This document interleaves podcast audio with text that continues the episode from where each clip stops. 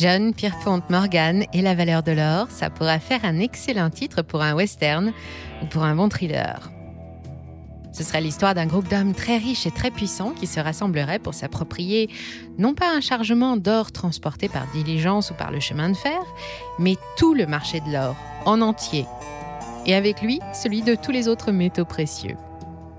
Ils pourraient alors l'organiser comme ils l'entendraient, tranquillement depuis leur bureau, au cœur d'une grande ville moderne comme New York ou Londres. Ce serait bien moins salissant que de courir à cheval après un train ou de jouer des colts. En dépit de toutes les lois, ces dictateurs en col blanc seraient si puissants qu'ils décideraient des prix de l'or, de l'argent ou du palladium. Et bien sûr, ils gagneraient beaucoup, beaucoup, beaucoup d'argent. Dans ce film, il y aurait des répliques cultes comme Celui qui détient l'or, c'est celui qui dicte les règles. Et il y aurait aussi des héros qui se lèveraient pour essayer d'arrêter nos malfaiteurs en costume trois pièces. Mais le pourrait-il seulement? Le suspense serait insoutenable. À coup sûr, ce serait un carton au box-office. Alors bonne nouvelle, comme la chaîne commence à prendre un peu d'audience et de moyens, on a décidé de faire ce film. On vient juste de boucler le script et pour le casting, nous avons pensé à quelques têtes célèbres comme euh, Michael Novak, Christopher Jordan, Greg Smith ou encore Jeffrey Ruffo pour incarner la bande de banksters. Vous ne les connaissez pas? Ils sortent tous de la même école d'art dramatique, la plus grosse banque américaine et la première banque mondiale, JP Morgan Chase, et ils seront parfaits car ils n'auront qu'à jouer leur propre rôle. Voici le pitch. Pendant des années, un groupe de puissants malfaiteurs a fait main basse sur tout l'or du monde et a manipulé les prix pour servir des intérêts divers.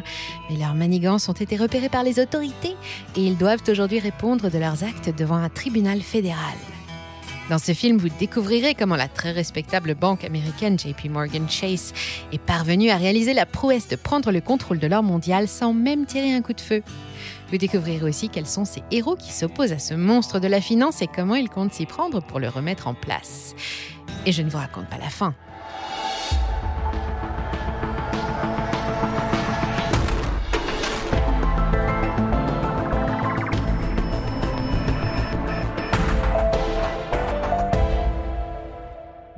Je suis désolée, vous allez être déçus, mais finalement, on n'a pas pu faire le film. Nos vedettes n'étaient pas disponibles et surtout ça n'aurait servi à rien. L'histoire vraie de la manipulation des cours de l'or par la banque JP Morgan et les autres Billion Banks est bien plus intéressante et je suis sûre qu'on pourrait même gagner un Oscar avec. Ça commence avec une actualité. Le 8 juillet dernier, un procès exceptionnel s'est ouvert devant le département de la justice de Chicago et la CFTC, la Commission américaine du commerce des produits dérivés, à l'encontre de la plus grosse banque du monde, JP Morgan Chase. De 2007 à 2016, un groupe d'employés de la banque aurait régulièrement usé de pratiques frauduleuses pour manipuler les cours sur les marchés de l'or, de l'argent, du platine et du palladium. Six traders et leurs directeurs qui travaillaient au bureau des négociations des métaux précieux chez JP Morgan ont tous plaidé coupables pour l'ensemble des chefs d'accusation il y a déjà deux ans, le 29 septembre 2020. Ces traders s'appellent Jeffrey Ruffo, Greg Smith, Corey Flom, John Edmonds, Christopher Jordan et Christian Truns. Pendant des années, et sous la supervision de Michael Novak, alors chef du bureau, ils ont utilisé la méthode du spoofing et les moyens titanesques de la banque pour orienter les cours des métaux précieux à l'avantage des banques centrales et au passage réaliser de jolis profits. Le spoofing est une méthode qui consiste à passer des milliers d'ordres en un temps record avant de les annuler à la dernière microseconde pour tromper les marchés. Les principaux témoins dans ce procès ont affirmé avoir appris à spoofer auprès de leur hiérarchie dès leur arrivée chez JP Morgan. Ça faisait partie des habitudes et ça a duré pendant plus de huit ans. Pourtant, la pratique est évidemment illégale et la banque a été condamnée en 2020 à une première amende de 950 millions de dollars en attendant le verdict du procès au pénal qui vient de s'ouvrir. En réalité, cette affaire n'est qu'un petit arbre qui cache une immense forêt car le marché de l'or a toujours été manipulé depuis la création du premier Gold Club en 1850 et plus encore depuis l'invention d'un outil qui a tout bouleversé, l'or papier. Il existe deux types d'or. L'or, le vrai, sous forme de lingots, de pièces ou de bijoux qu'on peut toucher et qui doit être conservé à l'abri des voleurs. Et l'or papier, appelé aussi or non alloué, qui est plus facile à échanger. Il se matérialise par un solde sur un numéro de compte. En théorie, sa valeur est garantie par une certaine quantité d'or physique abrité quelque part dans le coffre-fort d'une banque et à tout moment, le porteur peut demander la conversion de son or papier en or physique auprès de l'institution financière qui le lui a vendu. C'est donc une question de confiance. Le système fonctionne comme ça.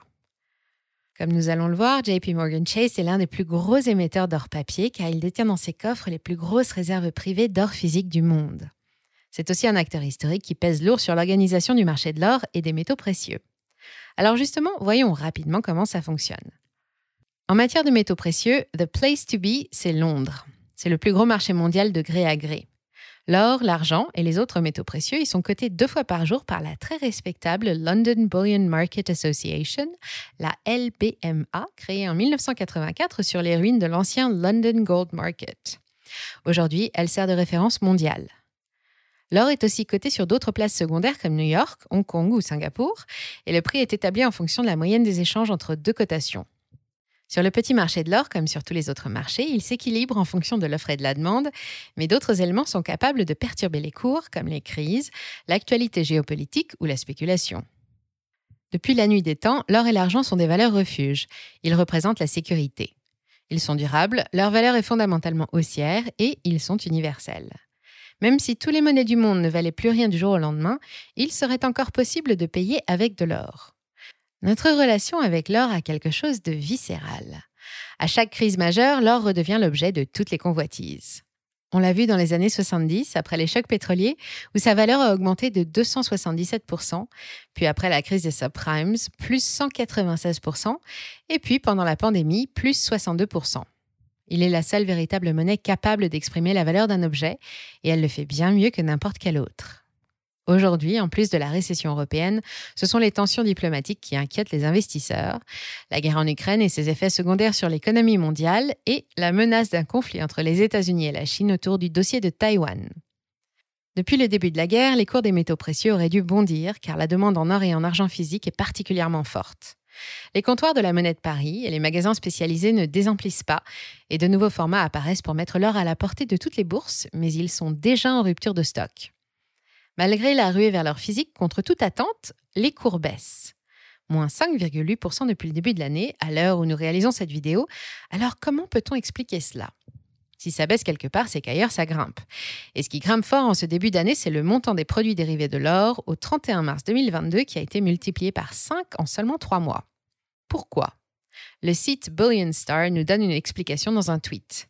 Le prix de l'or repose sur la création et l'échange illimité de produits dérivés synthétiques, l'or papier, dans un système contrôlé par les Bullion Banks de la LBMA et sanctionné par les banques centrales. Le tweet est daté de l'année dernière, le problème ne date donc pas de la guerre, mais la situation n'a pas changé. Les autorités du marché de l'or elles-mêmes manipulent les cours.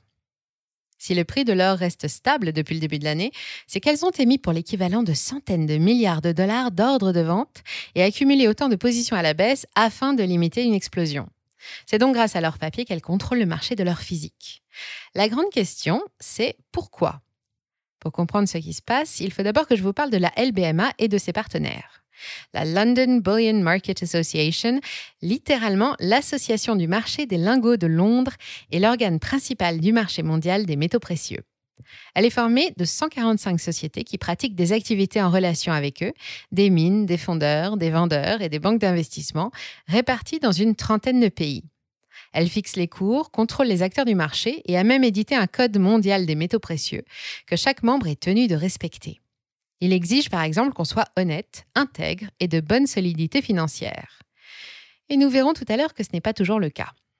C'est aussi la LBMA qui authentifie leur physique et qui le conserve à l'abri dans les coffres de ces Billion Banks, littéralement ces banques à lingots. JP Morgan, HSBC, ce ne sont pas à proprement parler ces banques, mais ce sont elles qui veillent sur l'or dans leur propre coffre-fort. La LBMA est en réalité dirigée par ses trois membres les plus influents. JP Morgan qui garde le magot bien au chaud, la banque sino-britannique HSBC et son antenne de Singapour, et enfin le World Gold Council, le Conseil mondial de l'or, qui rassemble une partie importante de tout ce que la planète compte comme producteur de métaux précieux. Et JP Morgan, ce n'est pas n'importe quelle banque. Elle sert plus de 90 millions de clients dans le monde entier, est présente dans 25 pays, réalise plus de 121 milliards de dollars de chiffre d'affaires en 2021 et encaisse la même année plus de 50 milliards de dollars de bénéfices. Sa branche banque privée, la deuxième plus grosse au monde, gère près de 2300 milliards de dollars d'actifs appartenant aux personnages les plus riches de la planète. Non seulement c'est de loin la plus importante banque de la planète en termes de capitalisation boursière, mais souvenez-vous, c'est elle aussi qui est à l'origine de l'organisation actuelle du marché de l'or. L'un des présidents fondateurs de la LBMA en 1984 était Tim Gardiner de chez JP Morgan et la Singapore Bullion Market Association, la SMBA, a elle aussi été fondée par la filiale locale de JP Morgan en 1993. Elle fait partie des cinq membres du LPMLC, la London Precious Metals Cleaning Limited, qui détient le monopole des services de compensation de l'or et l'argent. C'est un dragon qui veille sur des centaines de tonnes d'or physique et de métaux qu'elle conserve dans ses coffres à Londres, à Singapour ou au Canada. Tout ne lui appartient pas. Elle garde par exemple l'or des fonds iShare de BlackRock et d'autres ETF de la Deutsche Bank, ainsi que du platine et du palladium en lingots. Vous trouvez un lien vers la liste des ETF concernés dans le descriptif. C'était aussi la banque de Bernard Madoff jusqu'à ce que sa petite entreprise ne mette la clé sous la porte en 2008, victime comme tant d'autres de l'effondrement des marchés. Le comble, c'est que sa propre banque n'y est pas pour rien. Personne n'a qu'à l'époque, JP Morgan était l'un des principaux acteurs du secteur des prêts hypothécaires titrisés, que l'on appelle subprimes, et qu'elle a été reconnue coupable de fraude quand elle les a vendus en masse au monde entier comme des produits sans risque et provoqué une catastrophe planétaire. En 2013, un accord amiable avec la justice américaine lui a permis de mettre fin aux poursuites. Elle a dû rembourser ses clients et payer une amende de 2 milliards de dollars, l'équivalent d'une semaine de chiffre d'affaires. Évidemment, on ne devient pas la première banque mondiale sans faire quelques faux pas. Il y en a eu bien d'autres, mais nous n'avons pas le temps de tous les voir. Je voulais simplement que vous vous fassiez une bonne idée de la taille et de la puissance du lobby des métaux précieux et de la personnalité honnête et intègre de ceux qui le dirigent. Sur le marché de l'or, il y a une règle d'or. Celui qui détient l'or, c'est lui qui dicte les règles. Cela explique peut-être pourquoi, malgré de multiples affaires, des condamnations pour fraude massive, usurpation d'identité et manipulation de marché, rien n'a changé au sein de la LBMA et les hommes de chez JP Morgan, comme ceux de la Deutsche Bank, condamnés pour les mêmes motifs en 2018, sont toujours aussi appréciés de leurs collègues. Alors revenons-en maintenant à la question qui nous intéresse et voyons à présent, alors qu'ils sont assis dessus, pourquoi ils ont besoin de manipuler les cours de l'or? Ce n'est pas une énième théorie du complot puisque la justice américaine a apporté les preuves des agissements de la LBMA et des Bullion Banks pour orienter les prix à la baisse. Nous avons vu le mécanisme. Pour faire baisser le prix d'un actif, il suffit d'inonder massivement le marché d'ordre de vente à terme avant de tout annuler à la dernière minute. À court terme, ça permet de gagner beaucoup d'argent. De multiples opérations ici et là, on parle de dizaines de milliers, permettent aux bullion banks de spéculer sur les contrats à terme avec l'or de leurs clients et d'encaisser quelques juteuses plus-values. Mais ça va au-delà de la simple recherche de profit. Si le cours de l'or est manipulé, c'est surtout pour favoriser les banques centrales, la Fed en particulier. Oh là, stop Quel est le rapport? Eh bien, pour l'ensemble des investisseurs, quand le prix de l'or augmente fortement, c'est le signe d'une perte de confiance dans la monnaie papier, dont la valeur, dois-je le rappeler, ne repose que sur la confiance qu'on lui accorde et sur rien d'autre. Et en période inflationniste, comme actuellement, pour mettre un capital à l'abri, rien ne vaut les métaux précieux. Chez JP Morgan, on est déjà au courant. Alors avec les autres membres de la LBMA, on fait tout ce qu'il faut pour maintenir les cours de l'or physique à des niveaux stables et d'éviter d'attirer l'attention. Pour ça, les Billion Banks, JP Morgan, mais aussi Citibank, la Banque d'Angleterre ou la Deutsche Bank impriment une quantité phénoménale d'or papier. En vendant à découvert des centaines de tonnes d'or qu'elles ne possèdent pas, elles orientent les marchés vers la baisse et les cours se déconnectent des fondamentaux économiques. Elles prennent un gros risque. Si leur tentative venait à échouer et que l'or venait malgré tout à grimper, elles ne pourraient pas faire face. Actuellement, les banques JP Morgan et Citigroup détiennent à elles seules 90% des produits dérivés de l'or et des métaux précieux. En décembre dernier, JP Morgan avait déclaré 28 milliards de ses produits dérivés. Trois mois plus tard, au 31 mars, elle serait exposée à hauteur de 330 milliards. Que se passerait-il si elle devait servir tous leurs clients détenteurs d'or papier qui voudraient prendre leurs bénéfices avec un rapport entre or physique et or papier inférieur à 1 pour 500 Et oui, même si les brochures des ETF et futurs dérivés de l'or vous disent le contraire, en réalité 99,6% de l'or vendu chaque année dans le monde n'existe pas. Normalement, l'or papier doit obligatoirement être adossé à de l'or physique, mais force est de constater qu'à un moment, on a dérapé et que la règle n'a pas été respectée. Vous voyez venir le drame? L'or papier va-t-il être le déclencheur de la prochaine crise financière comme les subprimes avant lui? C'est ce que les observateurs craignent et c'est pour ça que la justice a été saisie. Puisque nous avions envisagé d'en faire un film, imaginons un instant un scénario catastrophe dans lequel la Fed, la Banque centrale américaine, perdrait le contrôle du dollar. Imaginons une inflation à 15% et des taux directeurs qui grimpent en flèche. Cette fois, les bourses ne réagiraient pas aussi bien que lors de ces quatre dernières augmentations. La situation géopolitique aurait évolué, les fondements des États-Unis seraient toujours mauvais, l'Europe serait en récession, la guerre en Ukraine s'éterniserait et celle avec la Chine se rapprocherait. Encore plus qu'aujourd'hui, les investisseurs quitteraient les bourses en masse pour les valeurs refuges, l'or physique et les métaux précieux. Et cette fois, vu l'ampleur de la vague, les bullion banks ne pourraient plus compenser les prix avec leur papier. Il faudrait en imprimer des montants inimaginables. Ce serait la faillite de la LBMA, comme l'ancien London Gold Market en 1984, pour les mêmes raisons. À l'époque, les agissements du London Gold Market ont été soutenus par la Banque d'Angleterre, qui a prêté son or quand la situation a dérapé. Mais cette fois, on parle de centaines de milliards de dollars de produits dérivés qui, soudain, ne vaudraient plus rien. Notre film se terminerait donc bien mal, avec un travelling arrière sur une Amérique ravagée par une nouvelle crise financière sans précédent, bien plus destructrice que celle de 2008 et même, selon certains, de 1929, et un nouvel organe central de surveillance des marchés de l'or situé pourquoi pas à Shanghai Heureusement, les nouvelles outre-Atlantique semblent plutôt bonnes, avec une inflation qui augmente moins vite que prévu. Enfin, de 9,1% en juin, elle descend à 8,5% en juillet dernier. C'est timide, mais c'est de bon augure et il semble que les efforts de la Fed commencent à payer et nous avons encore des chances d'éviter le pire. C'est aussi le signe que les bullion banks vont pouvoir continuer leur business, toujours sous l'œil indifférent des autorités financières tant que la valeur du dollar sera préservée.